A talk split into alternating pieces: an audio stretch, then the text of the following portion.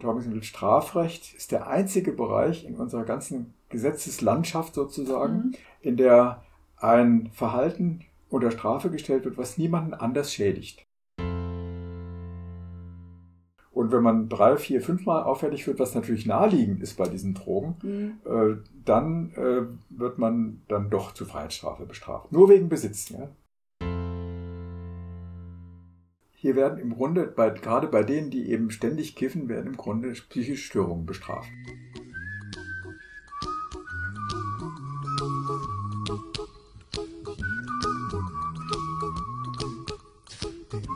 Heute hören wir die Sicht der Rechtswissenschaft auf das Thema Cannabis-Prohibition bzw. Legalisierung. Also eine ganz entscheidende. Letztlich ist es ja eine rechtliche Frage. Und damit willkommen bei Science mit Mary.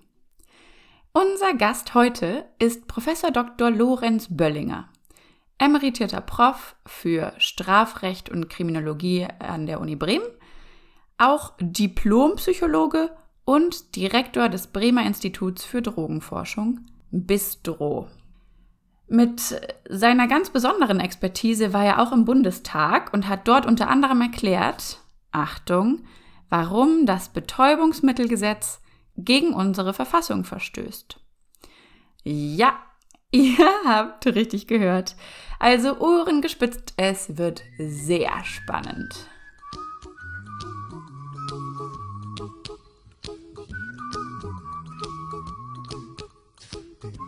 Hallo Lorenz, schön, dass du hier bist. Ähm, du bist Professor für Strafrecht und Kriminologie oder warst Professor, um genau zu sein, und hast danach noch ein Diplom in Psychologie gemacht. Wir wollen langsam in die Themen einsteigen und deshalb zuerst mal die Frage, was ist Strafrecht? Magst du das mal so ein bisschen in, innerhalb der Rechtswissenschaften einsortieren? Zunächst mal, ich bin immer noch Professor. Bin zwar emeritiert, das heißt, ich muss nicht mehr lehren, aber ich bin immer so. noch berechtigt zu Forschung. Und das heißt, lehren. du bist Professor mit ähm, dem Vorteil, nicht mehr lehren zu müssen. Genau. Also, Strafrecht ist die extremste Form der Sozialkontrolle. Jede Gesellschaft braucht irgendeine Form von Regeln und deren Kontrolle und entsprechende Sanktionierung, wenn die Regeln nicht eingehalten werden. Strafrecht ist soll und darf nur angewandt werden, wenn es um besonders gravierende Schäden für die Gesellschaft gibt. Man nennt das Sozialschädlichkeit. Also für die Gesellschaft. Für die Gesellschaft. Mhm.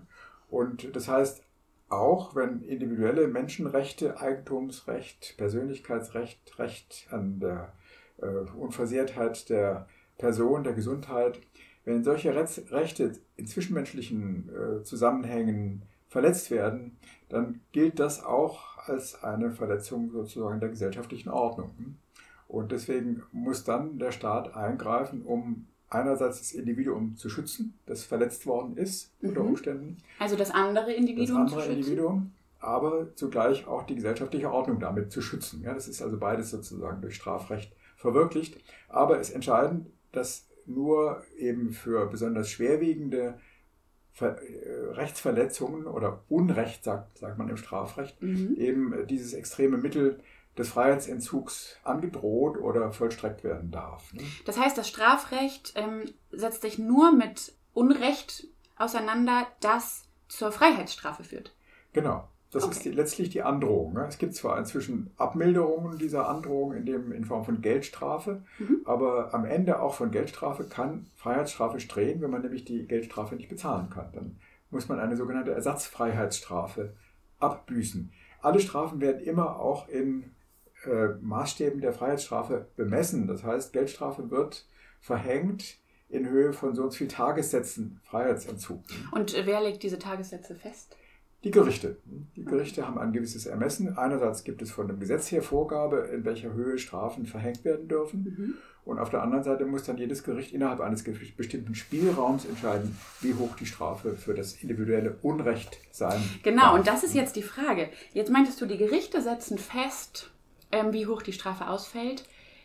Wie sieht das konkret aus? Da setzen sich irgendwelche Richter zusammen und entscheiden, eine Packung Kaugummi klauen ist jetzt nicht so schlimm aber ähm, ein Ladendiebstahl mit ähm, höherwertigen Sachen oder vielleicht auch noch Freiheitsberaubung, Festnahme von Geißeln oder das kann man jetzt noch mal höher spinnen. Ähm, das ist schon schlimm und das ist so schlimm, dass diese Person es verdient, weiß nicht, zwei Jahre ins Gefängnis zu kommen oder 2000 Euro Strafe zu setzen. Wer, wer kann entscheiden, wie viel Unrecht passiert ist und wie das kompensiert werden kann mit Strafe? Es gibt gewisse schematische Einordnungen, die vom Gesetzgeber schon getroffen worden sind. Beispielsweise für einen einfachen Diebstahl, wenn man eine Sache wegnimmt, kann man bis maximal fünf Jahre bestraft werden. Mhm. Und dann kommt es auf die, Einzel auf die Umstände des Einzelfalles an, mhm. wie hoch die Strafe ausfällt von einem Gericht, von einem Einzelrichter im Amtsgericht.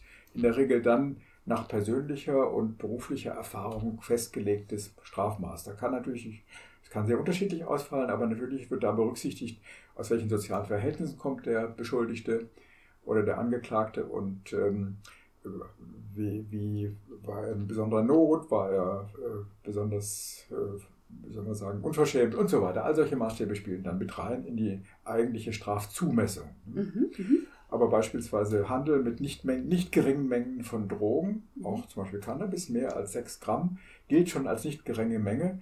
Da kann, muss mindestens fünf Jahre Freiheitsstrafe verhängt werden. Dieses Thema der Strafzumessung erinnert mich an einen Poetry Slam von Caleb Erdmann, den ich vor einigen Jahren in München gehört habe, mit dem wunderbaren, aber ziemlich provokantem Titel Wie oft Bus verpassen ist einmal Ebola. Ja, dabei ging es um die Aufrechnung von Leid, die halt extrem schwer ist. Was ist schlimmer als was und wie viel schlimmer? Und ich meine, im Prinzip geht es bei der Strafzumessung von Straftaten durch die Judikative in unserem Land eigentlich um die gleiche Frage. Wie schlimm ist eine Straftat?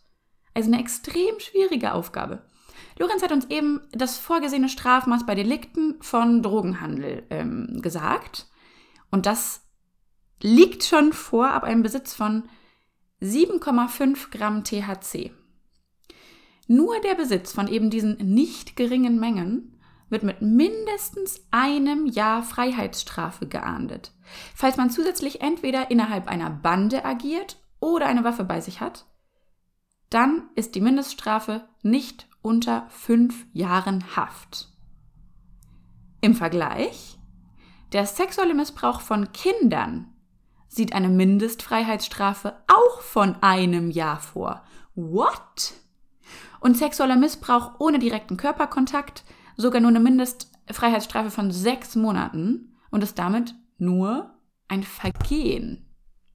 Also, um das jetzt mal ganz pointiert mit den Worten von Caleb Erdmann zu sagen, ist also 6 Gramm THC besitzen so viel wie ein sexueller Missbrauch von Kindern. Uff. Natürlich kann man das nicht gegenüberstellen, aber da sieht man mal, wie schwer diese Aufgabe sein kann und wie willkürlich sie irgendwie manchmal erscheint. Hä? Und jetzt ist die Frage nämlich auch, hm, zu welchem Sinn wird die Strafe auferlegt? Der eine Grund, den hast du schon genannt, das ist irgendwie Aufrechterhaltung von, von Ordnung. Und ähm, dann der andere Grund, der entscheidende Grund ist sogenannte Spezialprävention. Das heißt, der Einzelne, der sich äh, strafbar gemacht hat, soll abgehalten werden, davon in Zukunft so etwas nochmal zu tun. Das ist aber dann nicht auf ihn selbst bezogen, weil Strafe sich immer auf andere bezieht. Schutz der Gesellschaftsordnung. Naja, der, der Angeklagte wird verurteilt und er soll durch das Urteil dazu veranlasst werden, erstens abgeschreckt zu werden von mhm. weiterer Begehung. Er soll resozialisiert werden, er soll auf, die, auf den Weg des Rechts zurückgeführt werden. Mhm. Er soll einsehen, dass er Unrecht gehandelt hat. Mhm. Er soll eine Gewissensstimme entwickeln, die ihn davon abhält, sowas wieder zu begehen. Und ähm, ein Stück weit soll auch äh, das Opfer, in dem Fall der Verletzte, Genugtuung erfahren dafür, dass der bestraft wird für seine mhm. Tat. Und ähm, letztlich soll die gesellschaftliche Ordnung auf die Weise auch insgesamt okay. äh, erhalten werden und wiederhergestellt werden. Ne? Okay, das sind, das sind jetzt viele Sachen. Jetzt hatten wir nämlich die Seite des Betroffenen, die Seite des ähm, Beschuldigten ja. und die Gesellschaft und die an Gesellschaft, sich. Genau, das ist, okay. man kann schon sagen, es ist so ein Drei, drei Ein Dreigespann, ja, okay. Mhm. Äh, Abschreckung war ja eine der Sachen, die du eben gesagt mhm. hast. Mhm. Wann gilt eine Strafe als abschreckend? Wie kann man das messen? Weil manche Verbrechen, würde ich jetzt mal sagen, lohnen sich. Die, die äh, idealistische Annahme des Gesetzgebers, der dieses Strafrecht formuliert, ist, dass Strafe an sich abschreckt. Ne? Dass, wenn so. man mhm. weiß, ich werde unter Umständen ins Gefängnis kommen, dann mache ich etwas nicht. Mhm. Das ist eine sehr idealistische Annahme. In der Wirklichkeit des menschlichen Verhaltens spielt es nur in seltenen Fällen eine Rolle.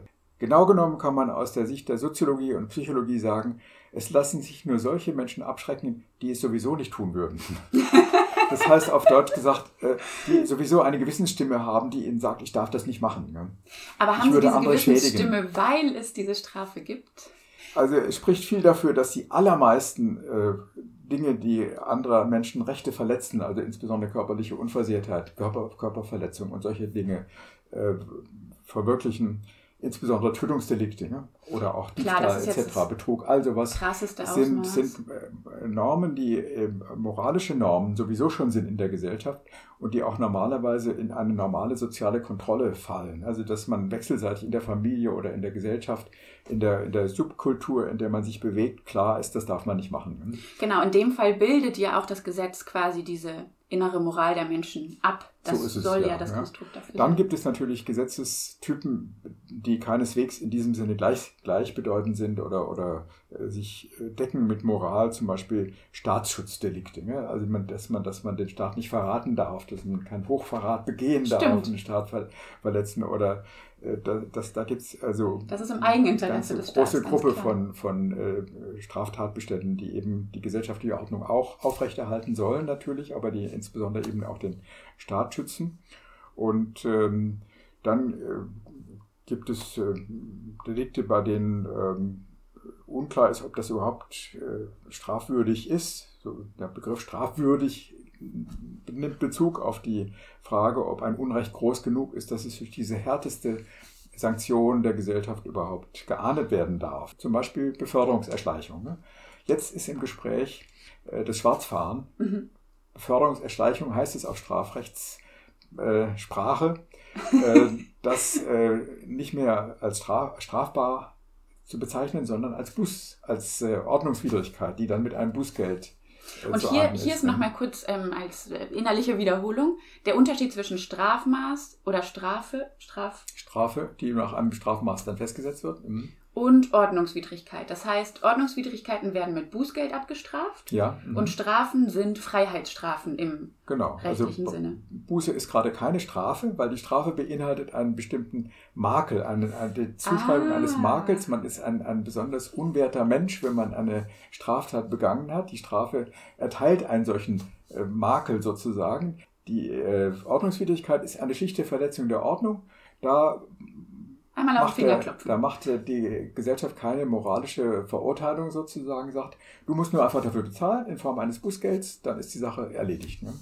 Okay, das heißt, man wird kriminell, wenn man eine Straftat begeht. Genau. Ja. Nicht, wenn man eine Ordnungswidrigkeit begeht. Ja. Mhm. Okay, und jetzt ähm, gehen wir mal einen Schritt weiter.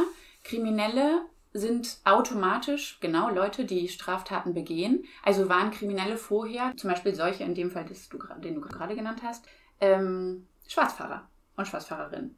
Und bei Drogen, um jetzt mal ins Thema einzusteigen, ist das genauso. Wenn Drogen illegal sind, dann ist jede Person, die Drogen besitzt, konsumiert, verkauft, automatisch kriminell. So ist es. So ist aber auch dabei klarzukriegen, es ist eine Definition, die der Staat, die Gesellschaft, die Justiz dann dieser Person erteilt. Ein Etikett, eine Definition, du bist kriminell. Das ist eine gesellschaftliche Konstruktion. Ja? Und wer kann diese Grenzen jetzt verschieben? Der Gesetzgeber muss solche Grenzen verschieben. Okay. Wir haben eine Demokratie, unsere Gesetze werden vom Parlament gemacht. Ne? Und wir haben eine sehr äh, sinnvolle Gesellschaftsordnung, wie ich finde, und müssen heilfroh sein, dass wir die einigermaßen bewahrt haben bisher. Es gibt ja Staaten auf dieser Welt, die das verachten. Mhm. Und wer, mhm. wer gibt jetzt Anstöße? Also wenn es im Parlament ist, dann müssen das ja Politiker und Politikerinnen sein, die Anstöße geben, diese Grenzen zu verschieben. Genau. Mhm. Und dafür spielt eine große Rolle zum einen äh, die Rechtswissenschaft, die dem Parlament in einer gewissen Weise zuarbeitet, weil sie äh, analysiert und untersucht und äh, zu der Feststellung kommt, dass Gesetze entweder gemacht werden müssen, weil bestimmte Unrechte, bestimmte Missstände in der Gesellschaft, die sehr schwerwiegend sind, sodass Mhm. Strafe angemessen wäre, dass dann also Strafrecht gemacht werden müsste. Das bist du. Das bist du als Professor. Ähm, setz dich hin, Ich bin recherchierst Teil dieser. Rechtswissenschaft ne, und die vollzieht sich in Form von vielen wissenschaftlichen Veröffentlichungen, von Artikeln, von Büchern. Äh, Das ist die eine Seite. Und die andere Seite ist, dass die Gesetze, wenn sie dann bestehen, auch daraufhin überprüft werden müssen, ob sie denn funktionieren. Hm? Mhm. Das geschieht zwar leider nicht sehr äh, intensiv, aber es müsste theoretisch immer geschehen. Ja? Das ist eine Frage, die ich nämlich vorhin hatte, noch zum Mhm. Thema Abschreckung. Wie kann man da nämlich, das ist ja eine Art und Weise zu messen, ob es funktioniert, wenn das ein Ziel ist, wie kann man da messen, ob es abschreckt? Gibt es da Statistiken? Gibt es da Methoden? Also natürlich ist die einfachste Methode zu sagen, äh, ich gucke mal, ich verbiete ein Verhalten und wenn das Verhalten abnimmt in der Gesellschaft, dann kann das unter Umständen auf die Bestrafung durch dieses, äh, aufgrund dieses Gesetzes zurückzuführen sein. Dafür ist Okay. wiederum die, Droge, die Drogenkriminalisierung ein sehr gutes Beispiel. ne? Dann lass uns da gleich einsteigen. Wir haben äh, 1961 zum ersten Mal, dann in einer heutigen Form 1971, ein sehr scharfes Betäubungsmittelgesetz äh, erlassen bekommen durch das Parlament. Es war so, dass grundsätzlich klar ist, äh, der äh, Umgang mit Drogen, psychotrope Substanzen haben ein gewisses Gefahrenpotenzial, keine Frage. Äh, aber viele andere Phänomene in der Gesellschaft, haben auch Gefahrenpotenzial. Chemikalien zum Beispiel, ne? Waffen. Jedes Alltags, jeder Alltagsgegenstand, der produziert wird, der eventuell Verletzungen hervorrufen kann. Alkohol, Tabak. Alle solche Substanzen haben Gefahren, müssen also Gesellschaft gesetzlich irgendwie geregelt werden. Mhm. Herstellung, Anbau, Vertrieb, Produktion, alles, was damit zusammenhängt, muss gesetzlich geregelt werden. Das ist auch der Fall bei all diesen Substanzen. Insofern ist es zunächst mal nicht ungewöhnlich, dass für Betäubungsmittel aller Art auch solche gesetzliche Regelung erfolgt ist. Das Besondere ist nur, dass im Unterschied zu Alkohol hier die Verletzung dieser Regeln mit Gefängnis bestraft wird, bestraft werden kann, mit Mhm. Freiheitsstrafe. Ne? Bei Alkohol gibt es keine solchen Freiheitsstrafen, wenn man Alkohol besitzt oder wenn man Alkohol schmuggelt oder mit dem Hand Alkohol Handel treibt und dabei die Gesetze verletzt, dann kriegt man keine Strafen, die mit dem Be- Betäubungsmittelrecht vergleichbar sind. Das heißt, verbotene Sachen unter Alkoholeinfluss sind Ordnungswidrigkeiten, verbotene Sachen unter Betäubungsmitteln sind Straftaten. So kann man das formulieren. Oder ja. können Straftaten sein. Also jedenfalls äh, ist der Besitz von Alkohol unter keinen Umständen irgendwie strafbar. Mhm. Während der Besitz von Drogen ist strafbar als solcher. ne? Und da kommt nun eine große Problematik des Strafrechts zum Tragen. Betäubungsmittelrecht, Betäubungsmittelstrafrecht ist der einzige Bereich in unserer ganzen Gesetzeslandschaft sozusagen, Mhm. in der ein Verhalten unter Strafe gestellt wird, was niemanden anders schädigt. Ich sagte ja vorhin, Strafrecht. Dieses Dreieck Die- zwischen ja, Betroffenen, genau. Beschuldigten und Genau. Gesellschaft. Es muss also irgendjemand geben, der geschädigt wird durch mein Verhalten. Wenn ich 5 Gramm oder 8 Gramm Cannabis besitze, dann schädige ich niemanden. Mich selbst? Mich selbst vielleicht, aber genau das darf nicht bestraft werden. Selbstschädigung ist meine eigene Freiheit. Das ist meine eigene Freiheit. Okay, ich glaube, Mhm. Gegnerinnen würden jetzt sagen, oder Kritikerinnen, mh, ich schädige, ich kann die Gesellschaft schädigen, wenn ich zum Beispiel unter Cannabis-Einfluss Auto fahre. Oder wenn ich irgendwann an Psychosen leide, die mich dazu führen, irgendwelche gefährlichen Sachen zu machen. All solche Verhaltensweisen sind ander anderweitig abgedeckt. Also wenn ich äh, unter Drogeneinfluss jemand verletze, Mhm. dann bin ich bestraft wegen Körperverletzung. Werde ich bestraft wegen Körperverletzung und dann gibt es eine verschärfte Strafe, weil ich unter dem Einfluss einer psychotropen Substanz das gemacht habe. Oder weil ich, wenn ich schuldunfähig bin wegen Alkohol, Intoxikation zum Beispiel, dann werde ich bestraft, weil ich habe darauf ankommen lassen, äh, mich Mhm. zu betrinken und dann jemanden verletzen zu können. Dann wird man dafür bestraft. Also es ist immer eine konkrete Strafnorm zur Verfügung, die angewandt werden könnte. Man muss für den Besitz allein niemanden bestrafen oder für Mhm. den Konsum erst recht nicht, weil man sich allenfalls selber schädigt. Ja, krass. So habe ich noch nie darüber nachgedacht, aber stimmt. Die negativen Konsequenzen von Drogenkonsum oder die Dinge, die man eben potenziell anstellt, stehen ja ohnehin unter Strafe. Also alles, was gesellschaftsschädigend sein könnte und sich nicht nur auf mich selbst bezieht. Wenn ich bekifft einen Unfall baue zum Beispiel oder auf Drogen, weiß nicht, einen Einbruch begehe. wie kann dann der Besitz allein schon eine Straftat sein? Ich meine, wir erinnern uns, Straftaten sind nur dann möglich, falls die gesellschaftliche Ordnung gefährdet wird. Wie konnte der Gesetzgeber dieses Gesetz durchbringen, wenn der Schaden meines Besitzes ja in erster Linie nur mich selbst betrifft? Der Trick, den die Gesetzgebung verwendet hat, ist, dass sie behauptet hat, die Gesellschaft würde tatsächlich geschädigt, die Volksgesundheit würde geschädigt dadurch, dass der einzelne Mensch Cannabis kaufen kann oder konsumieren kann.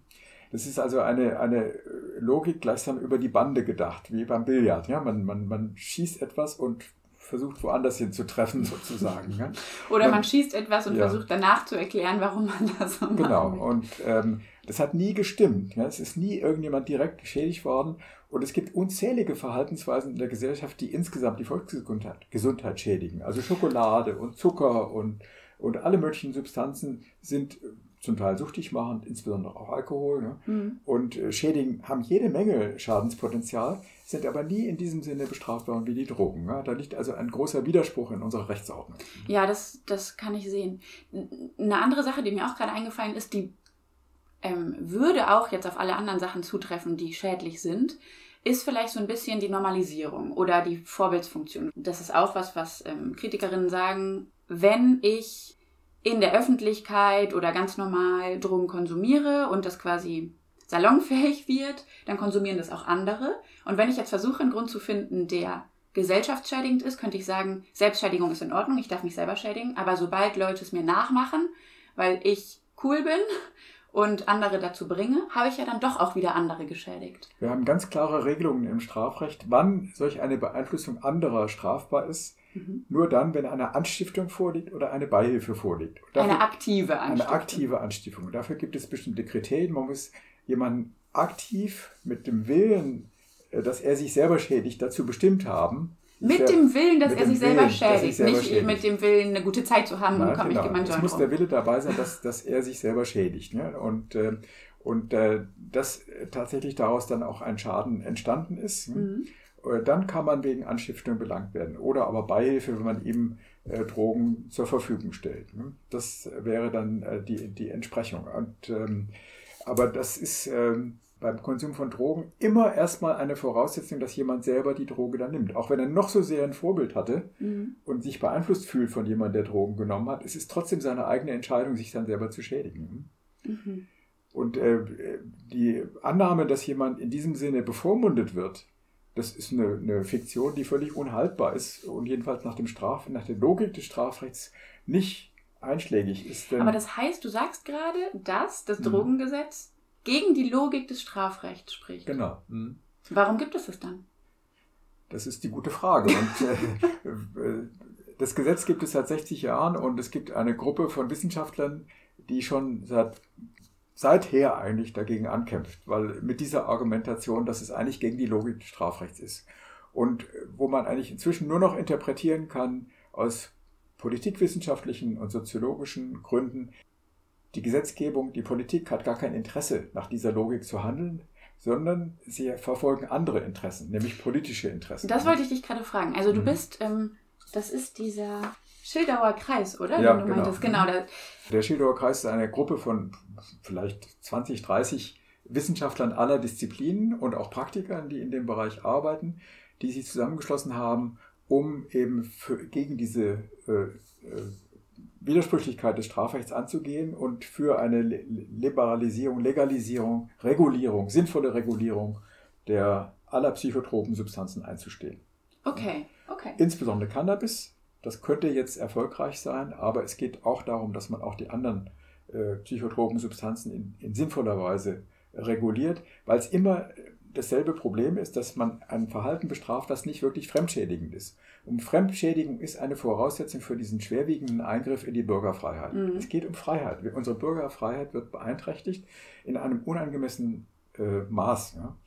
Und auch schwer zu erklären. Natürlich soll, müssen Freiheiten eingeschränkt werden. In dem Moment, wo man anderer, Freiheit, anderer Leute Freiheit schädigt oder beeinträchtigt, ist man zu Recht strafbar. Darum geht es zentral. Aber das ist man, das ist man weiterhin. Selbst wenn der Drogenkonsum legalisiert wird, ist man ja. Natürlich, also genau. wenn, ich, wenn ich im Drogenrausch jemanden umbringe, dann bin, bin ich natürlich äh, haft, äh, schuldig wegen, wegen Tötungsdelikt. Ja? Das wird immer gleich, gleich bestraf, strafbar bleiben. Ja? Mhm. Okay, Lorenz, wie lange setzt du dich jetzt schon dafür ein? Also ich persönlich seit äh, 1982. Da habe ich 1982, äh, also zehn Jahre nach Entstehung des Betäubungsmittels. Da habe ich meine Bekehrung erlebt sozusagen und zwar durch äh, holländische Kollegen. Die Holland hat schon seit viel längerer Zeit eine vernünftige Drogenpolitik, hat immer mhm. eigentlich schon eingesehen, dass es keinen Sinn hat, das mit Strafrecht äh, zu bekämpfen, bekämpfen zu wollen, aber sie mussten konform gehen mit den UNO-Vereinbarungen, die von den, von den USA sehr stark gesteuert waren. Und da ist der Punkt, wo die Politik reinkommt. Die USA hatten von Anfang an ein ganz großes Interesse aus politischen Gründen, nämlich zur Einhegung, zur Kontrolle, zur Unterdrückung von Minderheitsbewegungen, äh, die Drogen zu verbieten. Cannabis war äh, ein, eine bevorzugte Droge der äh, lateinamerikanischstämmigen Amerikaner oder auch derjenigen, die eingewandert sind, eben aus Mexiko und Philippinen und so weiter. Und äh, die, äh, das Verbot von Heroin hat sehr zu tun mit der Kontrolle der chinesischen Einwanderer in den USA. Das geht also zurück bis 1920. Ja. Da kann man also schon die Quellen sozusagen dieser politischen Funktion des Drogenstrafrechts erkennen.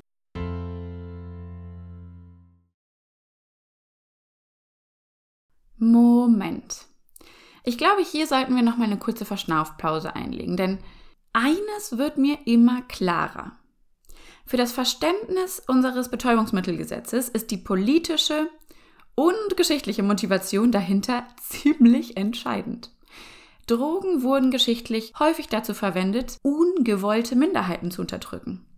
Ist der Konsum beliebter Drogen in der Szene verboten, so hat man plötzlich rechtliche Rechtfertigungen, gegen Betroffene vorzugehen. Man kann in den Stadtvierteln der Minderheiten Razzien machen, man hat Gründe, Konsumierende ins Gefängnis zu stecken. Wir haben es eben gehört. In den USA war Cannabis eine beliebte Droge mexikanisch oder lateinamerikanischer eingewanderter Familien. Kokain galt ursprünglich als Droge der schwarzen Bevölkerung und Heroin galt als Droge der chinesischen Bevölkerung. In anderen Ländern wiederholt sich diese Beobachtung. Könnte, rein hypothetisch, also ganz eventuell Kalkül dahinter stehen. Ich fürchte es. So, jetzt interessiert mich aber, warum das in Deutschland auch so ist. Ich meine, rein rechtlich gesehen, nach den Prinzipien unserer eigenen Judikativen ergibt das deutsche Betäubungsmittelgesetz überhaupt gar keinen Sinn. Wir erinnern uns, eine Straftat besteht nur in Fällen von Fremd- bzw. Gesellschaftsschädigung. Wie kam es denn dann dazu? Nach dem Krieg war Deutschland sklavisch sozusagen äh, abhängig von den USA oder auch orientiert an den USA und geradezu ohne irgendeinen eigenen äh, politischen Willen, ohne eigene Fähigkeit, wirklich kritisch zu analysieren, äh, wozu das Ganze überhaupt dient und ob das äh, sinnvoll ist. Ne? Das ist nie überprüft worden. Das ist, Gesetz ist einfach blindlings nach den Vorgaben der UNO bzw. der USA damals äh, gemacht worden, verabschiedet worden vom Bundestag. Es hat nie eine, eine wirklich konkrete, korrekte Begründung dafür gegeben. Und welche anderen Gründe könnte man als Staat haben, dass Cannabis verboten bleiben sollte? Wollen wir mal die andere Seite haben. Ich sehe keinen vernünftigen Grund. Wirklich? Es, es ist, es ist äh, eine reine Ordnungsstrafe sozusagen. Der Staat will das einfach nicht. Also wenn man Politiker äh, interviewt und ihnen diese ganze äh, Widersprüchlichkeit vor Augen führt, dann kommt in der Regel, ja, aber es ist einfach nicht gut für die Jugend. Ne? Und es wird dann einfach ausgewichen vor dieser wirklich präzisen äh, Klärung, was ist denn nun eigentlich das Gefährliche, das Fremdgefährliche? Das Fremdgefährliche, das ist nämlich der ja, Punkt. Ja. Weil das Selbstgefährliche, da können wir ja auch mal drüber sprechen, du bist ja auch Psychologe und mhm. kennst deshalb auch noch die andere Sicht. Ähm, für einen selbst kann Cannabis ja trotzdem gefährlich sein, und besonders, wenn man schon gerade als Jugendlicher oder Jugendliche mit dem Konsum oder mit starkem Konsum beginnt. Das ist völlig richtig. Wie jede Substanz hat auch Cannabis ein Gefährdungspotenzial. Man kann sich mit Schokolade sehr gefährden, man kann sich mit Zucker sehr gefährden und man kann sich mit allem sehr gefährden, was eben süchtig macht, zum Beispiel Alkohol. Ne? Und äh, es ist immer eine Frage der persönlichen Disposition, der Persönlichkeit, der Fähigkeit, äh, das zu kontrollieren. Ne? Man muss also sein Handeln steuern können. Aber nicht nur das zu kontrollieren, weil ich glaube, manche Sachen sind auch retrospektiv nicht mehr veränderbar. Also wenn ich jetzt als Kind einfach nicht besonders vernünftig bin mhm. ähm, und beginne mit 14 zu kiffen, weil es einfach cool und lustig ist, dann gibt es ja Dinge, die sich durch fremden Cannabis sozusagen im Gehirn nachhaltig auswirken. Ja, also das ist der Stand der Theorie heutzutage. Das ist in der Tat die Möglichkeit einer äh, Beeinträchtigung der Hirnentwicklung gibt durch zu frühen und zu exzessiven oder intensiven Konsum, keine Frage. Und äh, dasselbe gilt aber auch für andere Substanzen, zum Beispiel Alkohol ne? mhm. oder Medikamente, zum Beispiel Ritalin, was sehr exzessiv äh, heute Kindern und Jugendlichen verschrieben wird. Ne? Wie verschiedene Substanzen, wie eben Cannabis, aber auch Alkohol, Ritalin, Pilze, Koks in unserem Gehirn genau wirken, könnt ihr übrigens in meiner zweiten Folge Was passiert, wenn wir Drogen nehmen mit dem Neuropharmakologen Dr. Michael Koch nachhören. Sehr empfehlenswert. Und was im Worst Case durch zu frühen Cannabiskonsum in Verbindung mit ungünstiger Genetik passieren kann, wenn durch Kiffen Psychosen ausgelöst werden, das hört ihr in der Folge 1.2 Cannabis und Psychosen mit der Psychiaterin Dr. Sophie Kirchner. Was wird also getan, um zu frühen Konsum zu verhindern? Man kann, äh, wie bei Medikamenten und bei allen möglichen äh, Dingen, äh, Alkohol Altersgrenzen definieren. Ja? Mhm. Ab wann die äh, Substanz äh, erwerbbar oder konsumierbar sein darf. Ne? Und ähm, das ist bei Alkohol der Fall, wie ich finde, ein bisschen großzügig, wenig umgesetzt, also konkretisiert durch äh, Vollzugsmaßnahmen, sondern das ist, steht zwar im Gesetz, dass es erst ab 16 konsumiert werden darf, aber wie das kontrolliert wird, das ist ganz diffus. Auch dass ab 16 legal ist, ist ja auch sowieso schon ziemlich liberal in Deutschland. Also in vielen Ländern ist das ja genau. erst ab 21. Man könnte mit, mit, gutem Grund sagen mit 18, denn Alkohol hat auch erhebliche hirnschädigende Potenziale Absolut, und so ja. weiter. Ne? Ja. Also da müsste eine für, die, für jede Substanz spezifische Regelung gefunden werden, die solchen Gefahren vorbeugt. Mhm. Äh, es darf nur andererseits nicht dazu führen, dass erwachsene Menschen bevormundet werden durch solche Gesetze. Und das ist eben, was die Drogengesetzgebung macht, dass sie individuelle Freiheit erstmal äh, beeinträchtigt und äh, paternalistisch wie, wie in einem, einem ja, bevormundenden Staat sozusagen dem Bürger vorschreibt, was er, was er tun und lassen darf. Ne? Oder muss, ne? Ich glaube, ein bisschen ist auch, also das ist jetzt meine persönliche Meinung, ähm, der Blick eher auf den Schutz der Gesellschaft vor Drogenabhängigen in Anführungszeichen und nicht der Fokus auf die Person, die vielleicht drogenabhängig ist und der man ja medizinisch entgegenkommen könnte. Mhm. Das heißt, vielleicht müsste einfach der Fokus umgesetzt werden. In, in Ländern, in denen es legerere Drogenpolitik gibt, in Portugal, in den Niederlanden, jetzt auch in Kanada und so weiter, kommt ja mit einer Entkriminalisierung gleichzeitig auch meistens ein vergrößertes Gesundheitssystem hinzu, das versucht dann diese Seite aufzufangen. Ja, also das ganz unmittelbar äh, spiegelt sich das auch in der Finanzierung, ja, dass eben äh, bei uns beispielsweise jährlich äh, ungefähr 5 Milliarden äh, Euro aufgewandt werden für das Gesamtsystem der Kontrolle von Cannabis, vor allem Strafvollstreckungskosten. Und ähm, wenn man das Ganze äh, legalisieren würde, dann würden immense Kosten für, die, für das Strafverfolgungssystem eingespart und auf der anderen Seite würden Steuern äh, erwirtschaftet, von denen man dann eine viel intensivere mhm. und sinnvollere Form der Prävention und auch der Schadensminderung beispielsweise äh, finanzieren könnte.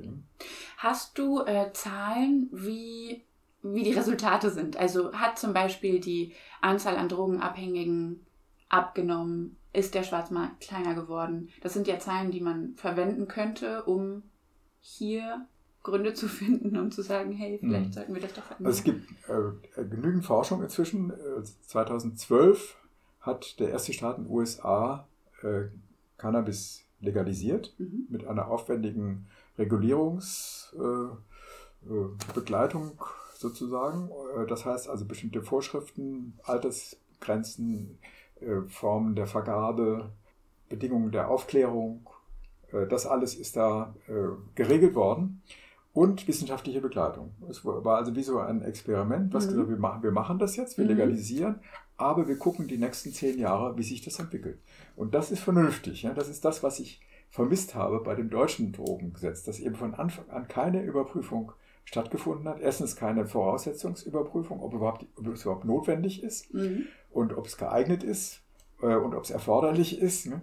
Also beziehungsweise verhältnismäßig zu dem Unrecht, was da verwirklicht wird. Das sind nämlich verfassungsrechtliche Grundprinzipien, die da bei uns verletzt worden sind. Die drei. Die drei. Ja? Es gibt ein oberstes Prinzip unserer Verfassung. Das ist das Verhältnismäßigkeitsprinzip. Der Staat mhm. darf nur so weit in die Gerechte der Bürger, in die Freiheitsrechte eingreifen, wie es unbedingt der dem Unrecht oder dem Problem der Gesellschaft angemessen ist. Mhm. Und das ist in der Rechtsdogmatik, in, dem, in der Rechtswissenschaft entwickelt worden, eine Art Prüfung der Verhältnismäßigkeit in drei Schritten. Mhm. Ja, ein äh, Gesetzeseingriff muss erstens geeignet sein, das Problem zu lösen. Mhm. Es muss zweitens ähm, äh, erforderlich sein, um das Problem zu lösen. Es darf keine anderen Mittel geben, die weniger eingreifend sind als Strafrecht, um mhm. etwas zu lösen. Und es muss drittens der Anlass verhältnismäßig sein. Und wer ist dann der Beweispflicht? Weil könnte man jetzt nicht sagen, es ist nicht erforderlich, weil es gibt andere Länder, in denen das nicht so läuft und trotzdem ist der Anteil genau, an. Das ist der, der eklatante Beweis. Und das kommt bei diesen wissenschaftlichen Untersuchungen, von denen ich sprach. In Colorado ist das sehr gut erwiesen worden. Das fragtest du ja. Es gibt keine Vermehrung in der Jugend von Cannabiskonsum seit es legalisiert Und das ist ja das Entscheidende vor allem. Das ist Erwachsene das Entscheidende, sind dann nochmal ja. ein anderes. Ja, und äh, die Ironie der Geschichte, es gibt eine Gruppe, bei der sich der Konsum vermehrt hat in Colorado. Das sind die über 60-Jährigen. Ja, das, das, ist so schön. Das ist, ist, witzig, aber sehr naheliegende Erklärung. Das sind sozusagen die, die früher zu viel Angst hatten, auf den Schwarzmarkt zu gehen. Die, die gehen jetzt und besorgen, es ist legal. Kurzum, es ist äh, wirklich dem Verfassungsprinzip Rechnung zu tragen, in dem jetzt endlich mal, und das soll jetzt im Bundestag geschehen, diese drei Kriterien überprüft werden. Okay, das heißt, eigentlich ist schon der Gesetzgeber in der Pflicht, das zu so beweisen, ja. um mhm. solche Gesetze ja, einzuführen. Ja. Und dazu muss der Gesetzgeber auch dann Experten anhören. Ne? Und das wird hier dazu führen, äh, dass äh, bei diesen Anhörungen dann die Experten ganz überwiegend in Deutschland sagen, das ist weder erforderlich noch geeignet, das Strafrecht. Ne? Mhm. Übrigens, Lorenz ist selbst einer dieser ExpertInnen, die im Bundestag angehört werden. Es gibt nur einige wenige Psychiater zum Beispiel, die haben einen ganz engstelligen Blick auf das Problem. Die sehen dann diese psychotischen Jugendlichen, von denen du schon gesprochen hattest, die eben viel zu früh, viel zu intensiv konsumiert haben und dann entweder also abhängig geworden sind und ein bisschen äh, zurückgeblieben vielleicht oder aber die eine Psychose entwickelt haben. Bei den Psychosen ist sowieso noch ein Problem, was wissenschaftlich noch nicht endgültig geklärt ist. Äh, ich bin der Meinung, dass immer nur eine latente Psychose, eine, eine sowieso schon angelegte Psychose ausgelöst werden kann durch übermäßigen Cannabiskonsum. Und da muss man natürlich genau hingucken, muss das wissenschaftlich überprüfen, muss entsprechende Vorkehrungen treffen. Und das kann man in das Gesetz natürlich einbauen, dass man diese Schutzfunktion auch damit ver verbessert. Ne? Jetzt haben wir das Problem, der Schwarzmarkt ist ja für alle zugänglich. Und mhm. ähm, Stichwort Überprüfung. Du fragtest vorhin, wie kann man feststellen, ob ein Gesetz wirkt. Mhm. Wir stellen fest, 60 Jahre Betäubungsmittelgesetz, der Cannabiskonsum hat kein bisschen abgenommen, im Gegenteil, er hat sich vervielfacht, er hat sich vertausendfacht. Mhm. Ne? in dieser Zeit. Ne?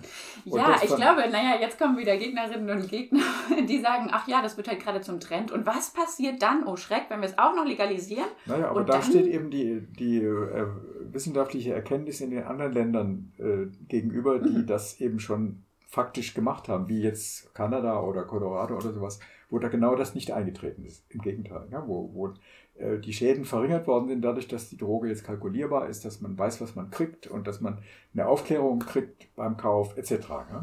Genau, es ist auch, ähm, ich glaube in Kanada, da wurde das ja erst vor drei Jahren, 2018, ähm, entkriminalisiert. Mhm. Gleich auch noch eine Frage dazu. Mhm. Ähm, und man sieht, dass es sehr langsam abnimmt, weil manche Leute, die schon ihren Dealer des Vertrauens haben, jetzt nicht unbedingt nachsatteln. Aber das Wichtige ist eigentlich, dass zukünftige Generationen dann gar nicht den Kontakt zur Kriminalität genau. überhaupt mhm. bekommen. Also und deshalb ist es normal, dass so ein Wandel langsam passiert. Ja, man, man muss dem Zeit geben. Das genau, ist eine ja. Übergangszeit, weil bis die Menschen so aus bestimmten Strukturen so allmählich herauswachsen oder, oder sich herausbewegen, das dauert. Und für manche Zeit. ist es dann mhm. vielleicht auch ein bisschen zu spät. Aber jetzt noch die Frage, ähm, genau, Was ist der Unterschied zwischen entkriminalisieren und legalisieren? Entkriminalisieren ist, wenn man beispielsweise die Grenzmengen äh, erhöht, wenn man sagt, also äh, erst ab äh, 10 Gramm Cannabisbesitz ist man strafbar. Mhm. Alles, was darunter ist, wird eingestellt. Hm? So ist es bisher gewesen, dass die in der Tat na, bei geringer Menge die Staatsanwaltschaft zwar den Täter registriert hat, der wegen Besitz äh, ermittelt worden ist und dem der natürlich auch abgenommen worden ist, die Substanz von der Polizei.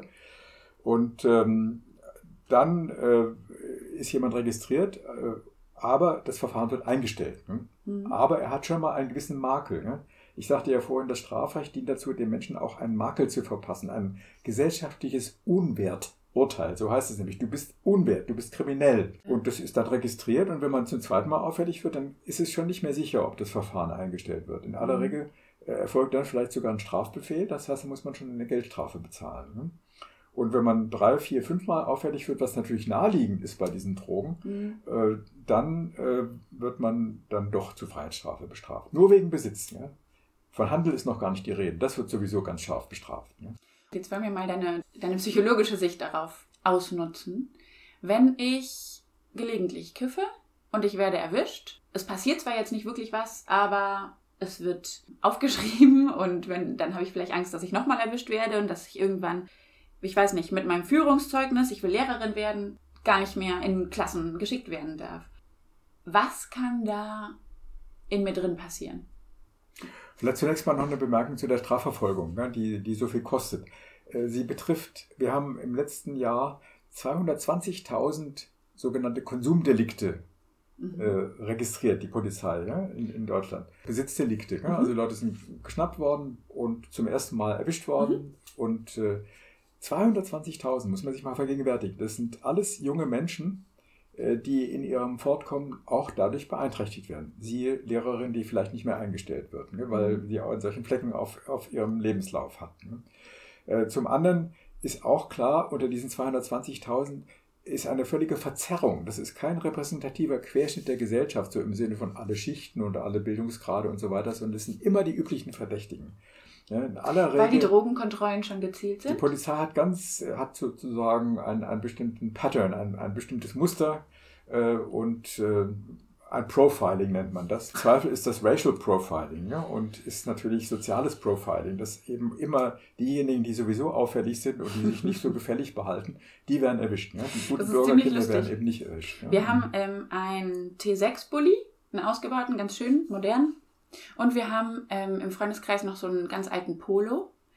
Und wenn ich im T6 fahre, werde ich nie angehalten. Mhm. Und in dem Polo, je nachdem, was ich dann vielleicht trage oder mit wem ich unterwegs bin, ich habe da jede Drogenkontrolle oder sonstige Kontrolle, die ich hatte, war nur, wenn ich mit diesem Auto gefahren bin. Das ist genau das, der Beweis sozusagen für diese. Für mit einer diese, ganz kleinen Stichprobe. Und das ist also nicht nur jetzt ein gefühltes äh, Geschehen, sondern das ist auch soziologisch gut nachweisbar, ja, dass da also ganz differenziell verfolgt wird. Ja, und, gut, das ist noch ein wirklich anderes ja. Problem, womit die Polizei sich dann auch beschäftigen muss. Und jetzt aber zu der Frage, wie, wie wirkt das auf den Einzelnen? Ja, das ist eben ganz abhängig auch von seiner eigenen Persönlichkeit oder ihrer eigentlichen Persönlichkeit, von der Schichtzugehörigkeit, von der Persönlichkeit die, die äh, hier betroffen ist. Und ähm, also wenn, wenn jemand äh, sozusagen aus irgendeinem psychischen Problem heraus konsumiert hat und dann dafür bestraft wird, ist es was völlig anderes gefühlsmäßig, als wenn jemand aus wirklich aus hedonistischen Gründen einfach nur zum Spaß das konsumiert hat und wohl, wohl wissend, was für ein Risiko er oder sie damit eingeht. Ne? Also von daher kann man nicht pauschal sagen, wie, wie so etwas ankommt. Ich kann nur von Fällen reden, wo Menschen tatsächlich ein Problemverhalten an den Tag gelegt haben. Die kommen bei mir in Therapie. Ein Problemverhalten unter Drogeneinfluss. Ja. Entweder unter Drogeneinfluss oder wo das, das Drogenkonsum an sich ein Problemverhalten ist. Nämlich okay. zu viel oder zu oft. Ja? Also wenn jemand ständig äh, kifft, äh, von morgens bis abends äh, und dann auch noch viel und dann auch noch hochprozentiges, dann, dann hat er ein Problem. Das sogenannte amotivationale Syndrom, da ist dann schon was dran. Also wenn mhm. jemand ständig breit ist, dann ist er nicht mehr gut äh, zu entspannt. Gesellschaftsfähig, arbeitsfähig und so weiter. Ja? Und das ist in, einer gewissen Weise dann doch eine psychische Störung. Ne? Und äh, die bedarf der Behandlung. Denn ich sehe jedenfalls jede Suchtkrankheit als eine psychische Störung. Das ist nicht eine Krankheit per se. In der Psychiatrie wird immer gesagt, wir haben verschiedene Krankheiten. Wir haben die Sucht und wir haben die Psychose und die Neurose und so weiter. Und die kann manchmal kommen die beide vor. Da gibt es jemanden, der ist eben neurotisch und ist süchtig. Aber es sind zwei verschiedene Krankheiten und die müssen auch je spezifisch behandelt werden. Das halte ich für Quatsch. Ähm, jemand, der sein Drogenverhalten nicht steuern kann, der hat eine psychische Störung. Da fehlt irgendeine Struktur in dieser Persönlichkeit. Mhm. Ja, und er hat irgendeinen unbewussten Mechanismus, wie er versucht, sein Problem zu lösen, dass er vielleicht Angst, Ängste hat oder sowas. Ne? Und glaubst du, dass ähm, Aufklärung oder Bildung dahingehend resilienter machen kann? Also, Auf jeden Fall. Also, aber auch hier wieder ist die Voraussetzung, dass jemand überhaupt zugänglich ist für Aufklärung. Ne? Mhm. Wenn er von vornherein so schwer gestört ist, dass er einfach nur irgendeine Hilfe sucht. Ne? Und das ist beispielsweise bei manchen Psychosen so. Dass eine latente Psychose hat irgendwann mal die Tendenz, äh, sich zu manifestieren im Verhalten. Und dann gibt es nicht wenige Fälle, wo Menschen im Cannabis ein Heil suchen, um mhm. diese Psychosensymptome zu mindern. Ne? Aber du meinst, im Zweifel würden sie vielleicht auch äh, was anderes ähm, nehmen, um, um ihre das hängt auch wieder vom Zufall ab oder von der, vom Kontext, in dem jemand äh, lebt und mhm. aufwächst. Ja, wenn er, wenn er äh, beispielsweise in einer, in einer ganz bürgerlichen Familie aufwächst, die schicken ihr Kind zum Psychiater und da kriegt er Psychosemedikamente verschrieben. Ne? Mhm. Wenn er in einem ganz anderen Kontext aufwächst, dann äh, hilflos irgendwie äh, sich da ausgeliefert fühlt, dann wird er vielleicht auf den Markt gehen und wird sich auf den Schwarzmarkt gehen und wird sich die Drogen. Und aber auch hier auch abhängig von Bildung und von Kontext, von Gruppenzusammenhängen, sozialen Zusammenhängen, ob jemand eben äh, so für Aufklärung zugänglich ist oder sich von vornherein auch dadurch schützt, dass er sich aufklären lässt und entsprechend auch sein Verhalten dimensioniert, eben begrenzt und, und steuert. Es gibt verschiedene Ansichten über das Zusammenspiel von Drogen, insbesondere Cannabis, und Psychosen.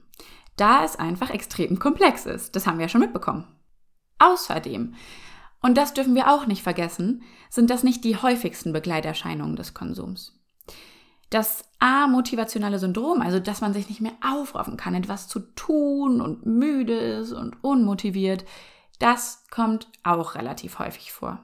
Es gibt also viele Krankheitsbilder, die mit Cannabiskonsum assoziiert werden. Und es gibt auch viele Konsumierende, die gar keine dieser Probleme haben. Okay, das heißt aber, ich meine, letztendlich reden wir über Krankheiten und Krankheiten sind ja nicht strafbar, man ist ja nicht kriminell, weil man Ganz krank genau. ist. Hier werden im Grunde, bei, gerade bei denen, die eben ständig kiffen, werden im Grunde psychische Störungen bestraft. Ne? Und erst wow. recht natürlich bei Heroin. das ist ja immerhin einigermaßen dadurch gelöst, dass wir jetzt ein umfangreiches Methadon-Programm haben in Deutschland. Die allermeisten Heroinabhängigen haben die Möglichkeit, Ersatzdrogen zu bekommen, Methadon. Und es gibt sogar ein Heroinvergabeprogramm. Also hier haben wir eigentlich jetzt schon eine vernünftige Lösung. Quatsch. Obwohl es trotzdem kriminalisiert ist. Ja, aber eben nur noch begrenzt dann umgesetzt wird. Ja, es sind nur noch die, die, die, das nicht schaffen, in so ein reguläres Programm zu kommen, äh, die sind dann susceptibel für, für diese, für diese äh, gesellschaftliche Intervention. Ja, und äh, auch da ist es sinnlos. Man müsste den Leuten, allen, die irgendwie auffällig werden, natürlich die Gelegenheit geben, dann in diesem Sinne legal zu werden. Ja. Okay, wenn du jetzt einen Tag Präsident wärst, was würdest du machen?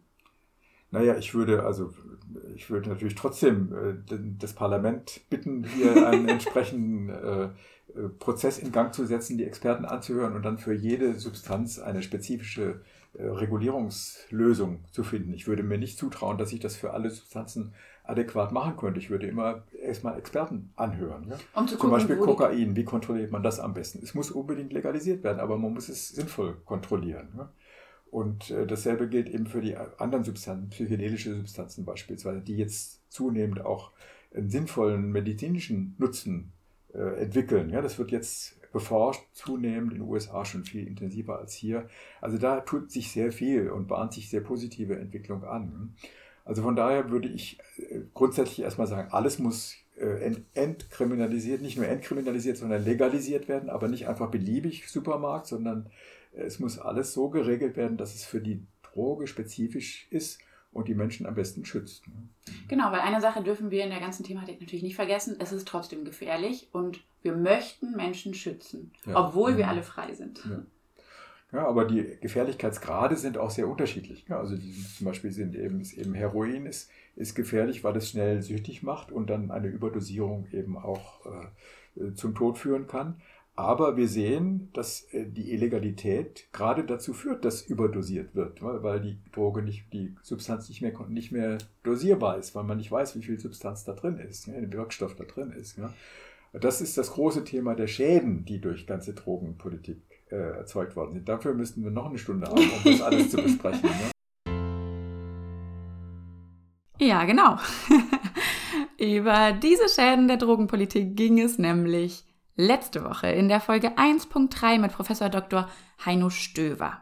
Warum ist Cannabis illegal? Falls euch das also interessiert, hört gerne rein. Es ist wirklich empfehlenswert und spannend und irgendwie auch wichtig zu wissen. Das ist eigentlich mein Hauptargument für die Legalisierung, dass die Drogen unzählige Schäden verursachen, diese, diese Politik. Ne? Also viel schädlicher als das, was eben in anderen Bereichen auch. Alkoholpolitik ist, ist nicht gut und deswegen werden da auch Schäden erzeugt durch das geltende Recht, aber bei weitem nicht in den Dimensionen wie bei der Drogenkontrolle. Weil Drogenkonsum existiert und dadurch ist es besser, wenn man es kontrollieren kann. Genau. Ja. Die Forschung zeigt eben, dass kein bisschen äh, eingeschränkt worden ist äh, durch äh, diese heftige Kriminalisierung, sondern es ist hat trotzdem sich völlig verselbstständigt und ist immer wenn Schwankungen im Konsum vorkamen, dann war das abhängig von Moden, von Trends und so weiter. Das war immer der Fall und ist mal hoch, mal runter gegangen. Und bemerkenswerterweise ist die Entwicklung in, den, in Holland ganz parallel. Die mhm. haben quasi Legalisierung, keine richtige, aber eine. Und die haben dieselben Trends und Schwankungen wie in Deutschland auch ja, im Konsum, gerade was die Jugendlichen anlangt. Stopp. Das hat Lorenz gerade einfach so dahergesagt. Aber das ist ein riesiger Punkt und eine ziemlich krasse Aussage. Die Kriminalisierung und äh, die daraus resultierende Strafverfolgung trägt nicht zur Minderung des Konsums bei. Es lassen sich parallel die gleichen Trends verfolgen in Ländern mit und in Ländern ohne das Verbot. Das finde ich schon heftig. Damit ist der erste Punkt des gesetzlichen Prinzips zur Verhältnismäßigkeit, nämlich der geeignet Punkt, auf jeden Fall schon mal verletzt. Was gibt dir Kraft weiterzumachen? Du bist ja jetzt emeritierter Professor mhm. und trotzdem arbeitest du als Psychologe, ähm, machst weiter in deiner. Nein, zum einen meine eigene therapeutische Erfahrung. Ich habe mit Heroinabhängigen gearbeitet, ich habe mit Kokainabhängigen gearbeitet, mit Kiffern und äh, und habe immer wieder erlebt, dass es Sinn macht, mit denen zu arbeiten. Das mhm. ist also die psychische Störung, die dem zugrunde liegt, die ist behandelbar. Ne? Mhm. Und es ist erreichbar, dass diese äh, Menschen, diese Patienten in die Lage versetzt werden, durch diese therapeutische Arbeit, manchmal auch über Jahre hinweg, dann äh, ihr Verhalten zu, zu steuern ne? und, und entweder zu einem kontrollierten Konsum überzugehen oder es ganz zu lassen. Ich habe nie äh, die Bedingung aufgestellt, dass die Leute völlig abstinent werden müssen oder sein müssen, bevor sie überhaupt in Therapie kommen. Wie es eigentlich von den Richtlinien für die Therapie äh, vorgesehen ist, dass man erstmal sagen muss, du musst erstmal abstinent sein, bevor ich dich behandeln kann. Das halte ich für falsch. Was eigentlich verrückt ist, das weil ist das wirklich verrückt. Ja. eigentlich ja. sollst du ja der Weg sein. Aus ja, und das hat sich für mich persönlich bewahrheitet und ich habe da gute Rückmeldungen bekommen. Und äh, deswegen befürworte ich es auch aus der psychotherapeutischen Richtung voll, dass die Substanzen legalisiert werden. Ne? Schön, dann freue ich mich auf jeden Fall sehr, dass du da warst. Das war sehr spannend. Freut mich. Und jederzeit wieder.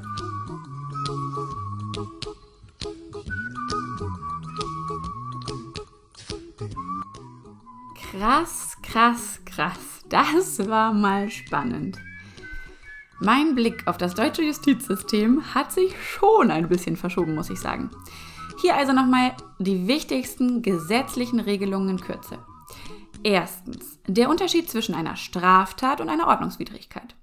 Straftaten sollen eine Verletzung der gesellschaftlichen Ordnung verhindern.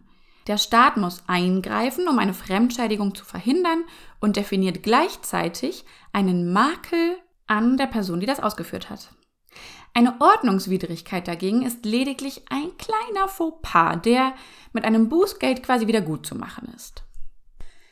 Nun ist allein schon der Besitz von Drogen eine Straftat. Selbst wenn sie für meinen eigenen Konsum bestimmt sind und damit lediglich mich selbst schaden. Und Selbstschaden, das ist erlaubt. Ich meine, wir tun es schließlich ständig. Der Trick in der Gesetzgebung ist die Schädigung der Volksgesundheit. Funny. Alkohol ist scheinbar nicht volksgesundheitsschädigend. Naja, und zweitens gibt es unabhängig von der Definition einer Straftat noch das Prinzip der Verhältnismäßigkeit, dem der Gesetzgeber Rechnung zu tragen hat. Ein verfassungsrechtliches Grundprinzip. Jedes Gesetz muss verhältnismäßig sein. Der Staat darf also nur so weit in die Freiheitsrechte der Bürgerinnen eingreifen, wie es dem Unrecht, das der Gesellschaft durch das Problem zugefügt ist, angemessen ist. Was bedeutet also verhältnismäßig? Die Rechtsdogmatik hat hierfür drei Indizien definiert. Ein Gesetzeseingriff muss erforderlich sein, also notwendig sein. Es darf kein anderes Mittel geben, das die Freiheit weniger einschränkt als eben eine Strafe und das dieses Problem auch löst. Zweitens muss es geeignet sein. Es muss nachgewiesen werden können, dass durch den Eingriff eine bessere Situation hervorgerufen wird. Und drittens, es muss dem Anlass verhältnismäßig sein. Nun erstmal zum ersten Punkt. Es muss erforderlich sein. Aber offensichtlich ist das Gesetz, das den Drogenbesitz bzw. Konsum kriminalisiert, nicht erforderlich. Man sieht eindeutig, dass in Ländern oder Staaten wie Colorado die Anzahl an jungen Konsumierenden nachlässt, obwohl bzw. weil der Konsum entkriminalisiert wurde und dadurch in staatliche Hände mit Hilfsangeboten kam. Der zweite Punkt war, dass das Gesetz geeignet ist. Lorenz hat uns gerade gesagt, dass die Zahl der Cannabiskonsumierenden stetig gestiegen ist. Fraglich, ob das Gesetz also so effektiv ist. Und drittens sollte es dem Anlass verhältnismäßig sein. Das Leid und der riesige Rattenschwanz, der durch die Prohibition entstanden ist, ist allemal unverhältnismäßig zum Gewinn, den man durch die Prohibition erreicht hat, nämlich quasi keinen. Aber der Preis ist hoch. Wir haben Drogen immer schlechterer Qualität, mit immer höheren gesundheitlichen Schäden und viele Menschen, die allein durch den Konsum zu Kriminellen geworden sind. Das heißt, alle drei Punkte des Verhältnismäßigkeitsprinzips sind nicht gegeben. Dabei werde Gesetzgeber sogar in der Bringschuld, das Gegenteil zu beweisen. Alter Falter. Das ist doch richtig heftig. Also nach dem Gespräch mit Lorenz war ich richtig baff. Ich weiß nicht, wie es euch da geht, aber ich finde das richtig krass. Ach ja, ihr Lieben, alle vier Expertinnen unseres Cannabis-Kapitels haben jetzt aus ihren ganz verschiedenen wissenschaftlichen Perspektiven super viel Input gegeben und ich habe unfassbar viel gelernt. Tatsächlich war diese rechtliche Sicht das letzte Puzzleteil unseres Kapitels und ein unglaublich wertvolles, um der Frage näher zu kommen, sollte Cannabis legalisiert werden? Das und mein allgemeines, ganz persönliches Fazit zu diesem Thema hört ihr ganz bald hier bei Science mit Mary. Wenn ihr diese Folge und oder andere Folgen spannend fandet, dann teilt sie doch super gern mit eurer Familie, mit Freundinnen oder auf Social Media. Ich bin super dankbar für jegliches Feedback. Ich bin offen für Fragen, offen für Kritik und freue mich natürlich auch über ein bisschen Liebe. Liebe geht raus an euch und bis zum nächsten Mal. Wie immer, bleibt gesund und bleibt neugierig. Denn die Welt hat uns ganz viel zu bieten.